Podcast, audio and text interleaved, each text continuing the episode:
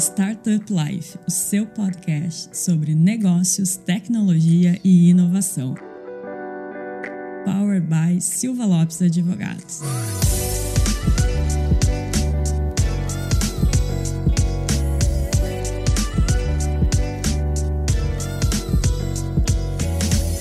Galera, eu sou a Cristiane Serra e está começando mais um episódio do podcast Startup Life. E hoje nós vamos falar de um tema que é muito importante para qualquer empresa. Se a sua empresa ainda não tem, corra, porque ela precisa ter. Estamos aqui com o Pedro Branco, Head de Compliance do Silva Lopes Advogados, e nós vamos falar, Pedro, de gestão de risco. Isso mesmo. E aí, pessoal, tudo certo? É um prazer estar aqui novamente. Dessa vez falando do tema de gestão de riscos, que é um tema bem legal, um tema bem prático, um tema extremamente crítico nas empresas, principalmente nas startups, que têm o perfil de ser bastante arrojadas, ser bastante arriscadas, mas não significa que precisa deixar essa matéria de lado, né? A gente precisa cuidar, a gente precisa saber como assumir riscos, como tomar riscos. Então a gente vai falar um pouquinho disso hoje.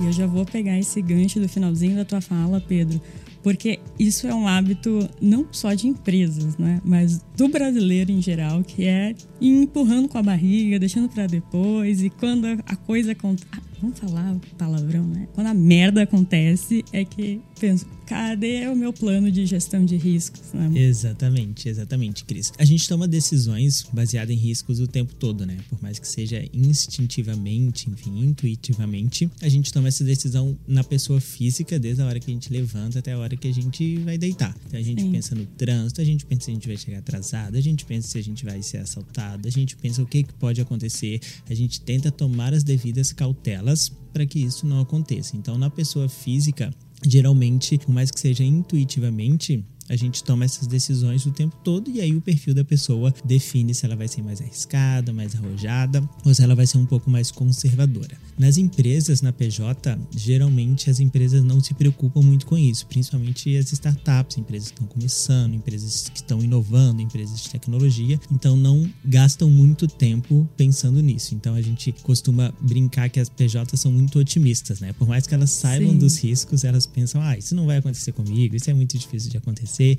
quanto na, quanto na pessoa física, principalmente a, fazendo um paralelo com riscos de investimento, riscos financeiros, as pessoas físicas geralmente são um pouco mais cautelosas, né? Sim. De ai, vai que, vai que acontece. Então tem essa diferenciação do perfil entre como pensar em gestão de riscos na pessoa física, como pensar em gestão de riscos na pessoa jurídica, que é um pouco diferente, por mais que seja a mesma pessoa, seja uma pessoa que esteja cuidando Sim. da empresa, um sócio, um acionista, um diretor, um CEO, às vezes na pessoa física ela tem um perfil um pouco mais conservador e na pessoa jurídica é bem mais arrojado. E Pedro, falar em gestão de risco, a gente não tem como não lembrar e não citar esse período dos últimos dois anos que a gente vem vivendo, que é a pandemia de Covid-19. Né? E foi algo que afetou todo mundo, todas as empresas, tendo ou não plano de gestão de risco. Foi, como tu disse, nunca vai acontecer comigo. Nunca imaginávamos que aconteceria uma pandemia e estamos aí, se Deus quiser, no final dela. E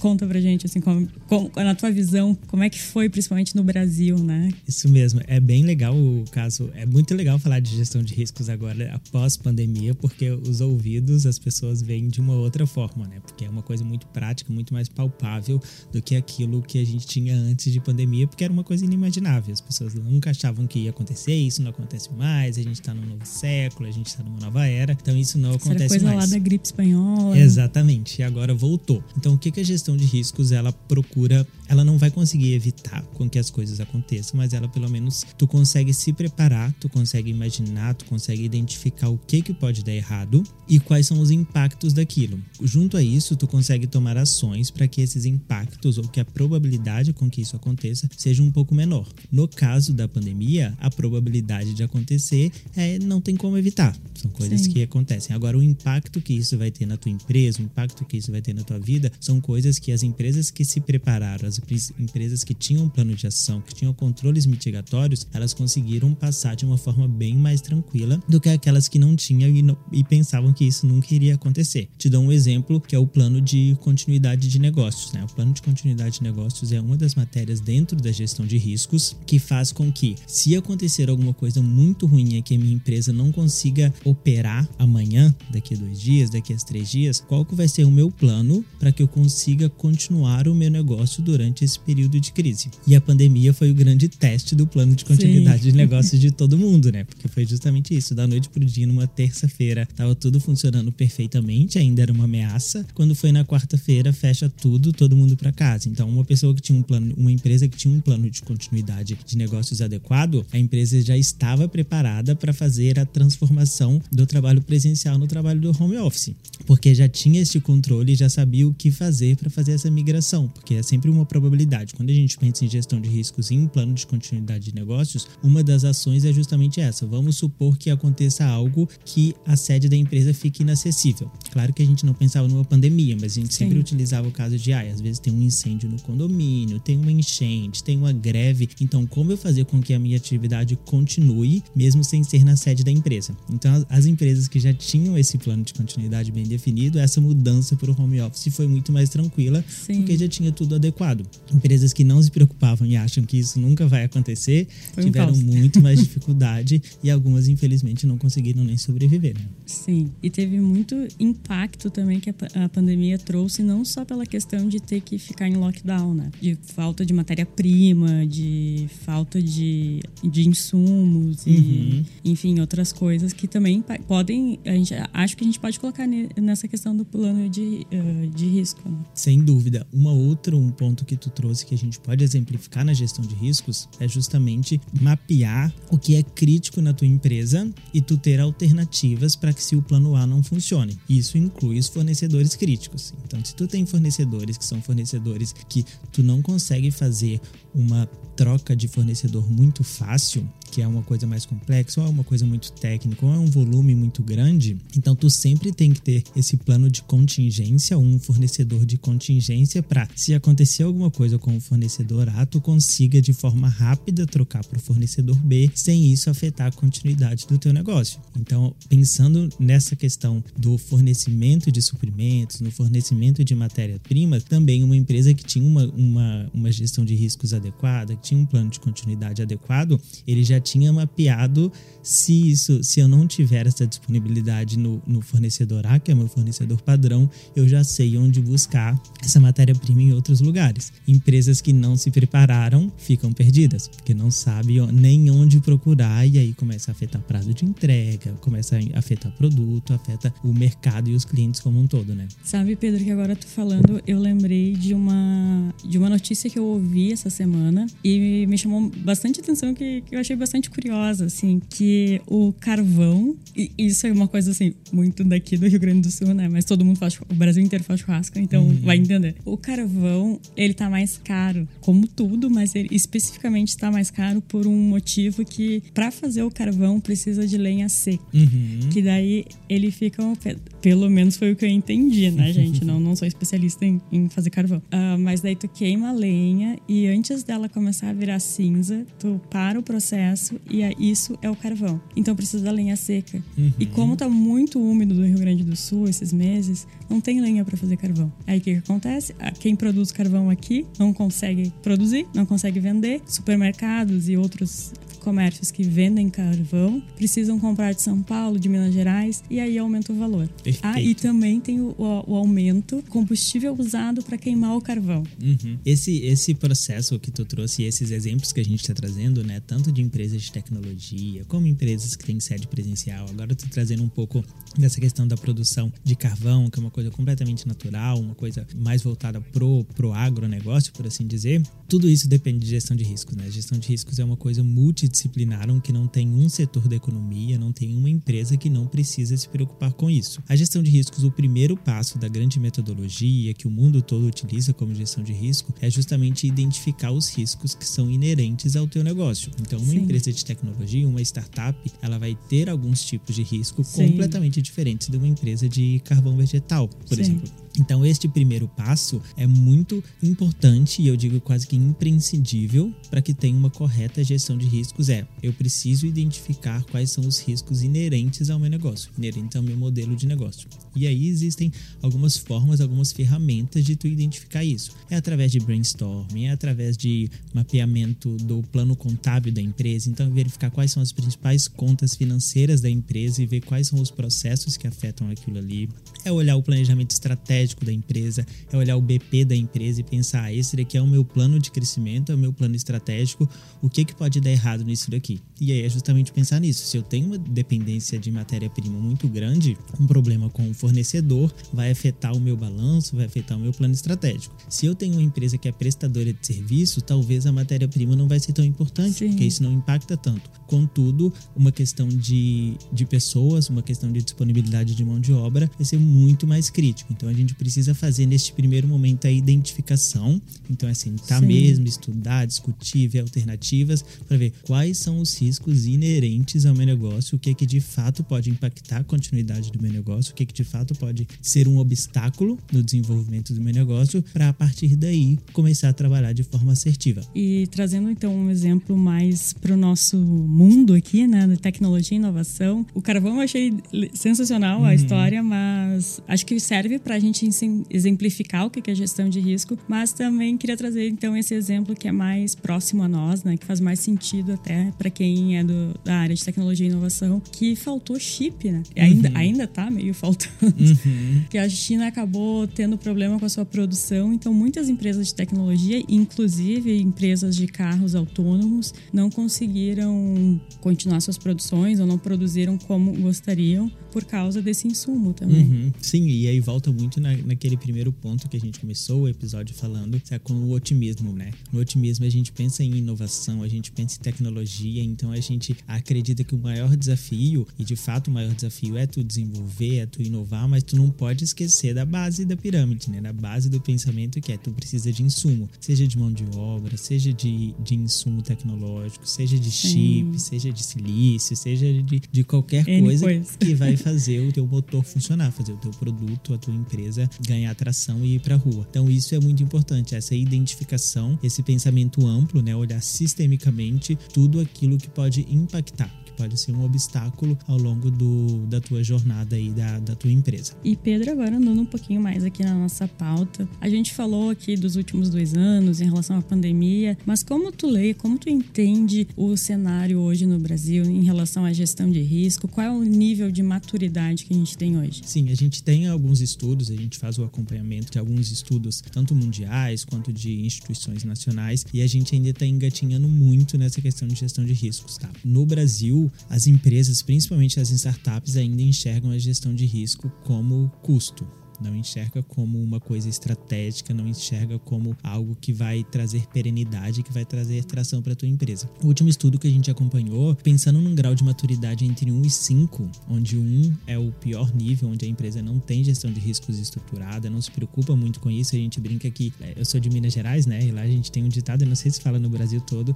que é contar mais com a sorte do que com o juízo. Sim, total. Total, né? e é isso. Então essas empresas no nível de maturidade 1 é o que conta muito com a sorte pouco com o juízo. Então não se preocupam, não tem essa identificação de risco que a gente comentou, nem sequer algum plano para mitigar ou de pelo menos compartilhar esses riscos. E a empresa 5 já é uma empresa completamente madura e que ela já consegue fazer essa transferência de fazer com que a gestão de riscos não seja só um custo, mas com que ela seja uma oportunidade, com que ela seja a estratégia da empresa e isso já esteja completamente integrado aos processos e à cultura da empresa. Então, pensando nesse nível de maturidade, nessa escala de maturidade entre 1 e 5, no Brasil, aproximadamente 30% ainda estão no nível 1. E se eu vou até o nível 3, eu te digo que 95% das empresas no Brasil estão entre o nível 1 e o nível 3. Então, entre o 4 e o 5, eu tenho menos de 5% das empresas que enxergam realmente o valor agregado de uma gestão de riscos e conseguem trazer isso para dentro da estratégia da empresa de uma forma integrada. Então, eu, a gente tem um longo caminho aí é. para fazer esse, esse trabalho de gestão de riscos no mercado como um todo.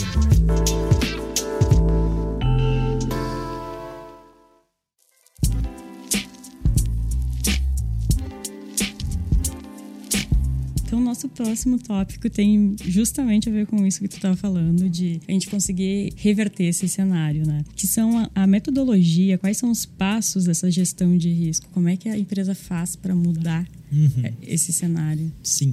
A metodologia de gestão de riscos que se, que se utiliza é uma metodologia geralmente mundial, tá? Em diferentes uhum. níveis, mas é uma, é uma metodologia padrão, que é a metodologia que funciona adaptada à realidade do país, adaptada ao setor, mas é a que funciona que é simplesmente uma ponderação entre a probabilidade e o impacto, que é um pouco aquilo que a gente falou no início. Então, para eu conseguir mensurar o tamanho do risco e saber o que, que de fato pode impactar a minha empresa e o que, que eu vou fazer para evitar com que isso aconteça, é uma multiplicação, uma conta matemática entre a probabilidade disso acontecer e o impacto que isso pode me causar. Então, vou te dar um exemplo. Se eu tenho um risco de cair um avião na sede da empresa, por exemplo, a probabilidade disso acontecer é muito baixa, muito baixa mesmo. Se tu pegar acidentes aéreos ah, em locais Sim. urbanos, é baixíssima no mundo todo. Em compensação, o impacto, se isso acontecer, é muito grande. Sim. Porque pode acabar a empresa, porque tu possivelmente vai perder funcionários, tu vai perder teu data center, tu vai perder todo o teu know-how, enfim, é muito difícil de uma empresa conseguir, principalmente se a empresa tiver só uma sede, tiver toda a operação concentrada em um local, a probabilidade da empresa sobreviver a um acidente desse tipo é quase nula por assim dizer. Então eu tenho uma probabilidade baixa, só com um impacto muito grande.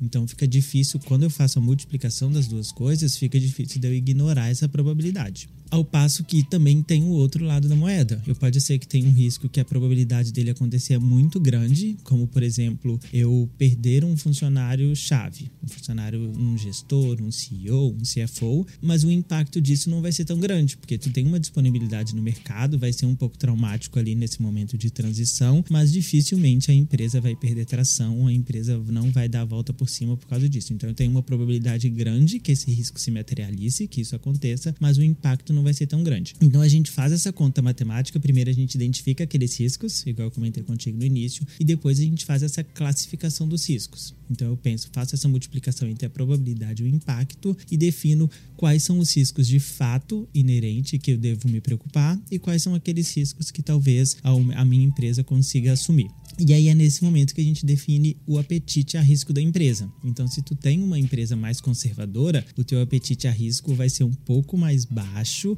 e tu vai ter essa conta da multiplicação, tu vai, vamos supor que essa multiplicação dê de 0 a 100. Um perfil mais conservador, ele vai pegar de 30 para cima e falar assim, acima de 30% eu não quero arriscar. Então, a gente vai trabalhar em cima desse montante. Uma, uma empresa mais arriscada, ela vai definir o apetite a risco ali para 60 e 70. Então, tudo que é abaixo disso, a empresa assume e o que é acima a gente vai tratar. E como é que a gente trata, né, esse risco? Como é que a empresa pode fazer? É a implementação de controles, implementação de controles e alternativas para ou tu abaixa a probabilidade disso acontecer ou tu abaixa o impacto disso acontecer. Então, por exemplo, no caso do acidente aéreo, fica muito difícil de tu baixar a probabilidade disso Sim. acontecer, mas tu pode baixar o impacto que é justamente tu ter uma segunda sede, tu ter uma contingência, tu ter um outro lugar que é redundante, onde tem metade da operação no local, metade da operação no outro local local e se acontecer alguma coisa com aquela sede, tu tem ainda a outra metade da operação para conseguir reverter. No caso do CFO e do CEO também que podem mudar também, tu tem controles que são controles de recursos humanos, de pessoas, que é tu ter estratégias para fazer o, um plano de substituição, né? Um plano não é substituição a palavra que fala, mas um plano de, de continuidade do negócio. Então a pessoa sempre tem um braço direito, alguém que vai poder cobrir ela em caso ou ela saia para o mercado ou aconteça alguma coisa. Tem alguém para assumir pelo menos momentaneamente a bronca ali, Exatamente, assim. exatamente. E Pedro, tu falou do apetite ao risco. Se a gente tivesse que dizer assim agora, qual é o ideal? Qual nível de apetite é ideal? é moderado, é ali pensando em comida, né? Que a gente adora comida também. É comer assim até se sentir bem, é, é maior, menor. Sim, como, como que eu digo, tá? Quando a gente implementa essa metodologia, geralmente eu traço um, um risco padrão por uhum. assim dizer, entre esse 0 e 100. Então, geralmente eu coloco ali acima dos 60%, são riscos que precisam ser tratados, então é difícil da empresa conseguir assumir, e abaixo dos 60% a gente considera um risco médio ou um risco baixo que ainda é, é mensurável. Mas isso depende muito do perfil da empresa, isso Sim. depende muito da, do setor, né, do tamanho da empresa. Então, não isso existe então muito. uma, um, uma porcentagem assim, essa é a ideal. Não, não existe. Como tudo, né? É. Em gestão. Não existe, infelizmente não, não tem como. Mas fazer esse trabalho de identificação correta, de classificação correta, fica quase que intuitivo para a própria empresa pensar, não, isso daqui eu não, não quero correr esse risco. Então fica, fica muito fácil, né, de definir esse apetite a risco. E Pedro, quando tu estava falando ali da metodologia, eu fiquei pensando uma coisa também. Em relação à empresa como um todo, como implementar isso, como botar. Acho até que a gente pode falar em cultura, né? Não uhum. sei, me corrija se, se, se estiver errada. Da empresa como um todo, de todos os funcionários saberem que, como é que tem que agir, como o que, uhum. que tem que ser feito no dia a dia também. Sim. Como é que faz isso? É, Para a... não ficar só um papel na parede, Sim. nem fica mais na parede. Ah, olha, todo podcast eu entrego a minha idade. Não fique lá um arquivo no drive da empresa para ser lido quando acontecer. É, o que, que é extremamente importante é a transparência, né? Saber colocar a gestão de riscos dentro da estratégia da empresa e fazer com que isso seja acompanhado junto com os indicadores financeiros, junto com, com a taxa de crescimento, junto com, com o lucro líquido, enfim, junto com toda a estratégia da empresa e os objetivos da empresa, a gente definir também que a gestão de riscos é um ponto importante ali. Por que, que é muito importante esse acompanhamento e essa transparência para fazer com que as pessoas se sintam parte, com que as pessoas se sintam responsáveis por esses controles mitigatórios. Então, se tu tem um. Eu vou, vou, utilizar um exemplo muito prático no dia a dia das empresas, que é um. Por exemplo, toda empresa, no processo de contas a pagar, sofre um risco de perda financeira, seja Sim. ela por erro manual, seja ela por fraude interna, porque são muitas contas para pagar, então é boleto, a gente ainda tem que entrar no internet bank, por mais que exista o DDA, tem que entrar no internet bank, tem que pagar, tem que aprovar. Então isso tudo são riscos que a empresa está correndo, seja digitar um valor errado, seja pagar uma conta duplicada, enfim. Ou seja, até o, o sistema ali no, bancário não funcionar. Né? Exatamente. Sabe o que aconteceu comigo outro dia? Eu fui pagar uma conta via Pix e já passava do, do horário. Do horário ali das 11 da noite e não, não consegui pagar o boleto. O boleto é, é, vencia naquele dia, né? O boleto já estava bloqueado. Né? Exatamente. Tudo isso é risco. Tive que pagar juros. E a gente tem, tem controles. Então, se tu define, por exemplo, um horário correto no, dentro do processo de contas a pagar para a pessoa fazer os pagamentos, e se tu define um processo de conciliação também para que a pessoa bata os boletos que estão vencendo aquele dia, os boletos que foram pagos para ver se foi alguma coisa duplicada ou se faltou alguma coisa. Se tu sem trazer tanta transparência, sem trazer essa metodologia de risco para a pessoa que executa essa atividade, a pessoa ou vai ficar receosa ou não vai dar devida importância para esse processo, porque ela não vai entender porque que ela tem que todo dia fazer aquela conciliação.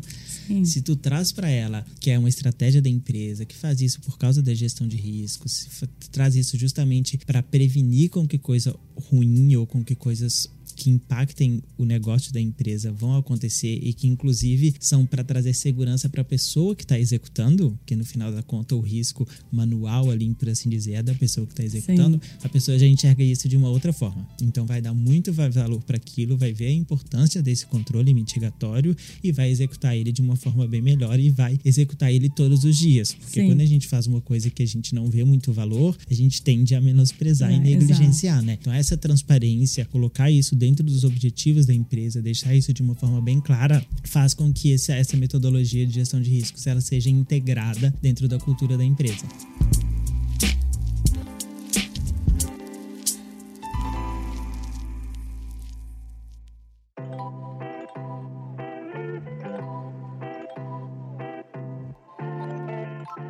Gente fala em risco, a gestão de risco, as pessoas acho que automaticamente já pensam em coisas muito grandes, né? De realmente parar totalmente a produção da empresa, a empresa não conseguir operar. Mas como tu está explicando, tem riscos que são menores que muita gente até acaba, mesmo nesse processo de identificar o risco, acaba nem considerando, uhum. né? Porque existem algumas perspectivas de riscos, né? Quando a gente estava falando no exemplo do avião, no exemplo da continuidade na matéria-prima, são riscos com viés mais estratégico, um viés mais de crescimento da empresa. A gente tem também os riscos operacionais, que são esses riscos da operação do dia a dia. A gente também tem riscos financeiros, que são mais voltados para a parte contábil, para a parte de fluxo de caixa, da empresa ter capacidade de, de gerar, de receber, de pagar as obrigações, de pagar os funcionários. E a gente também tem riscos de imagem, tem riscos de Sim. comunicação, que são riscos uh, que não afetam diretamente o financeiro, que não afetam e geralmente causam uma crise bem grande. E causam uma crise bem grande, ainda que a probabilidade seja baixa, o impacto é muito grande. Então tem algumas perspectivas de risco que a gente precisa olhar para todas elas. Esses riscos operacionais, principalmente, são riscos inerentes à atividade de todo mundo na empresa, praticamente, né? Então a gente está falando numa conta que foi paga errada,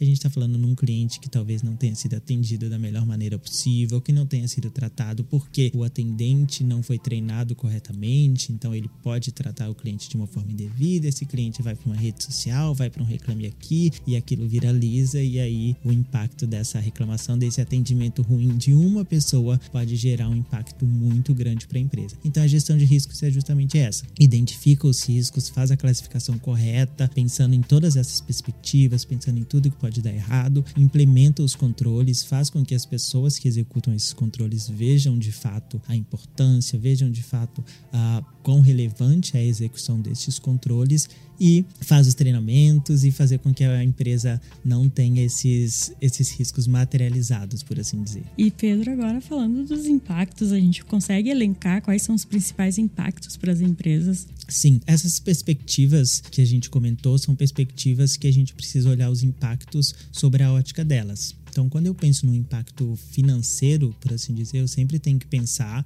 na relevância daquele impacto junto ao tamanho da minha empresa. Então, eu posso fazer um percentual do meu faturamento, eu posso fazer um percentual do meu patrimônio líquido. Então, eu sempre tenho que pensar o impacto disso, ele é relevante perante essa métrica que eu estou definindo. A mesma coisa de imagem. Perspectiva financeira, talvez o risco não seja tão grande, mas se eu olho pela perspectiva de imagem, o impacto pode ser enorme e a gente pode mensurar esse impacto com o alcance dessa reclamação. Então, se é, uma, se é um alcance entre amigos e familiares daquele cliente que foi mal atendido, o impacto é um pouco mais, menor. Se é um alcance que já vai para as redes a nível nacional, é um pouco maior. Se é um impacto que tem a, a capacidade de atingir internacionalmente uma reclamação, alguma conduta que que vai causar um alvoroço nível internacional, então já é um impacto extremo. Então a gente faz essas perspectivas, analisa o impacto sempre baseado no alcance, né, na capacidade daquilo ali te gerar um, um problema, seja ele financeiro, seja de imagem, seja operacional. E Pedro, eu queria que tu explicasse agora pra gente um pouco sobre a matriz de riscos. Isso mesmo, a matriz de riscos ela é um, uma ferramenta que a gente tem, uma ferramenta completamente visual para que a gente consiga identificar e que a gente consiga consiga classificar esses riscos. Então pensa numa matriz, pensa num gráfico, onde o gráfico ele é todo plotado cada risco, ele vai ter um pontinho nesse uhum. gráfico. E quanto mais longe do eixo, significa que a classificação desse risco está alta. Então, o, o, gráfico, a parte vertical, o eixo X vai ser o impacto, o eixo Y vai ser a probabilidade, e quanto mais afastada isso, significa que a multiplicação dos dois foi maior. Então, tu consegue plotar todos esses riscos que a gente identificou dentro dessa matriz e a gente consegue traçar uma curva, que é aquele uhum. apetite a risco que a gente definiu, para saber de fato o que, que a gente precisa tratar e o que, que já está dentro do esperado. Então, visualmente, a gente consegue ver a quantidade de riscos que está acima do apetite apetite da empresa, qual é o tamanho do esforço, quais são esses riscos e a quantidade de riscos que a gente consegue controlar dentro do ambiente da empresa. E à medida que a gente vai fazendo o tratamento desses riscos, que a gente vai implementando controles, esses riscos que estavam fora da curva, que estavam afetados, Sim. eles vão abaixando, porque eu vou diminuir ou a probabilidade ou o impacto, então vai deslocar essa curva. Então é uma ferramenta muito visual dessa matriz de Sim. riscos, onde a gente consegue fazer inclusive a comparação entre antes da tratativa, qual era o perfil de risco da empresa, então quantos, quantos são os riscos que estão acima do apetite da empresa e depois do tratamento, qual que é a visão de exposição ao risco da empresa. Então é uma ferramenta visual que a gente costuma utilizar muito para trazer um panorama de gestão de riscos, de apetite, de exposição ao risco da empresa. E essa, esse panorama tem que ser constantemente atualizado, né? É, a gente não cria a gestão de risco, pronto, criei, tá lá dentro do Drive, todo mundo lê, acabou, nunca mais. Isso, é, precisa ser constantemente atualizado atualizado, porque um mercado é muito dinâmico, Sim. as empresas são muito dinâmicas, então o tempo todo lançando operações novas, lançando produtos novos, inovando e os próprios processos internos, né? Então pensa Sim. que a forma com que o contas a pagar era feito há dois anos atrás, hoje já é completamente Exatamente. diferente, porque a gente já tem o Pix, a gente já tem outras ferramentas que antes não apresentavam os mesmos riscos que apresentam hoje. O próprio modo de trabalhar, né?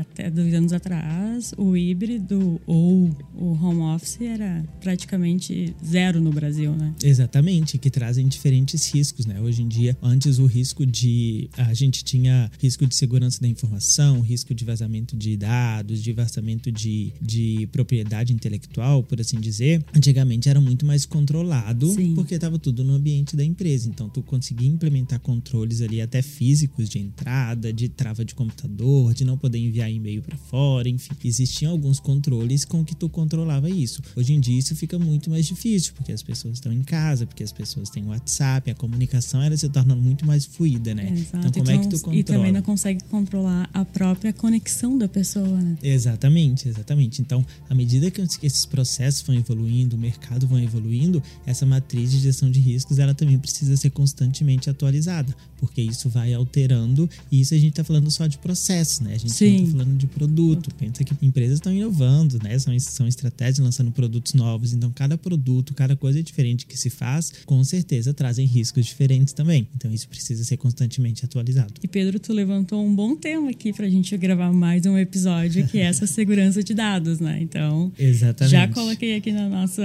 listinha de conteúdos, logo, logo a gente programa pra gravar também sobre isso, que é realmente uma coisa que tá bastante em alta e uma preocupação tanto de... Aí falando de produto de usuários, ou de produto e serviço falando de usuários, quanto das próprias empresas, né, de maneira geral.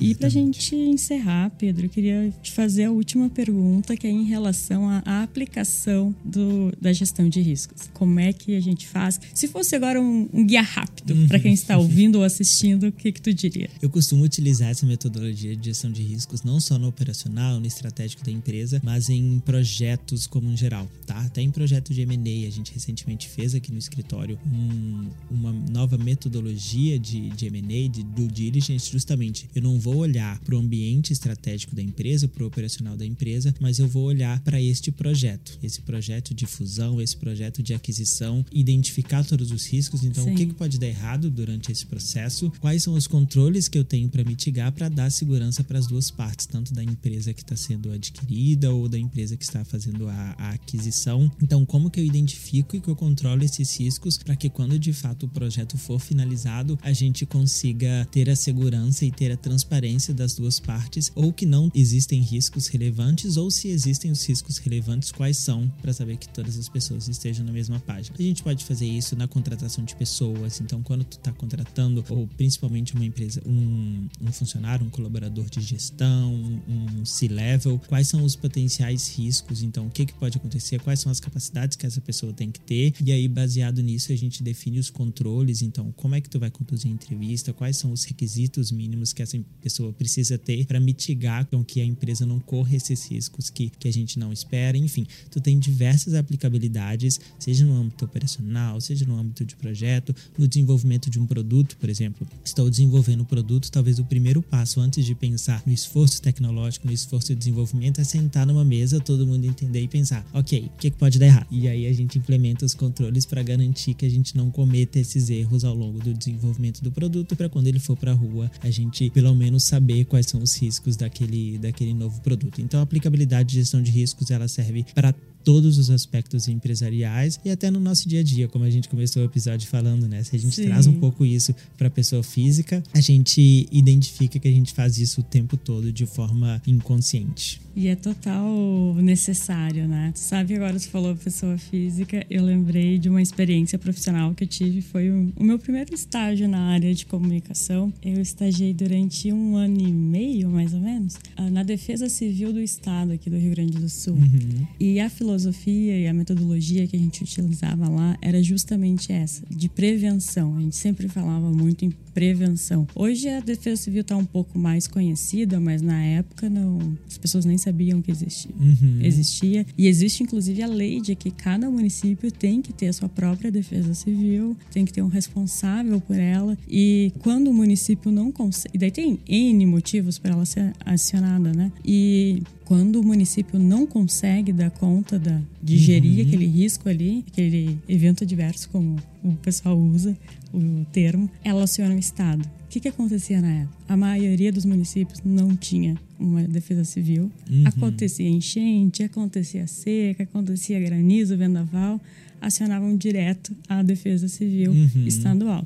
Então, a gente trabalhou nesse um ano e meio que eu estive lá, a gente trabalhou muito forte nessa questão de gestão de risco. Perfeito. De, não, peraí, vamos capacitar o pessoal, vamos falar com os municípios, uhum. cada município vai indicar as pessoas que, que fazem parte dessa, dessa defesa civil municipal, vão uhum. ter que uhum. criar, a gente vai capacitar eles, a gente vai explicar como é que faz uhum. para mitigar os riscos. É isso aí, a gestão de riscos está o tempo em todo, em tudo, rodeando a gente, seja em casa, seja no trabalho, seja na empresa, seja na pessoa física, seja na pessoa jurídica. Então é um tema bem relevante para a gente pensar, da gente pensar na metodologia, da gente Exato. pensar em identificar, em classificar, para que a gente não tenha surpresas desagradáveis. É que a gente começou o episódio falando também. Não é contar com a sorte, é ter é. juízo, é saber os riscos que está correndo e aqueles riscos que eu não quero correr, trabalhar para mitigá-los.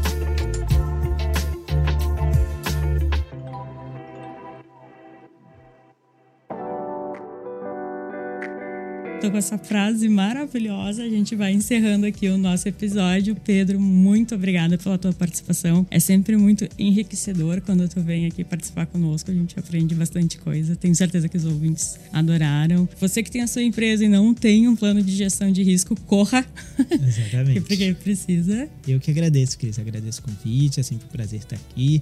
E contem comigo. Precisando é só chamar que a gente vem conversar um pouquinho aqui. Vamos chamar, sim. Aos nossos ouvintes, muito obrigada obrigada por mais uma companhia e até o próximo episódio. Tchau, tchau, pessoal. Até a próxima. Tchau, tchau.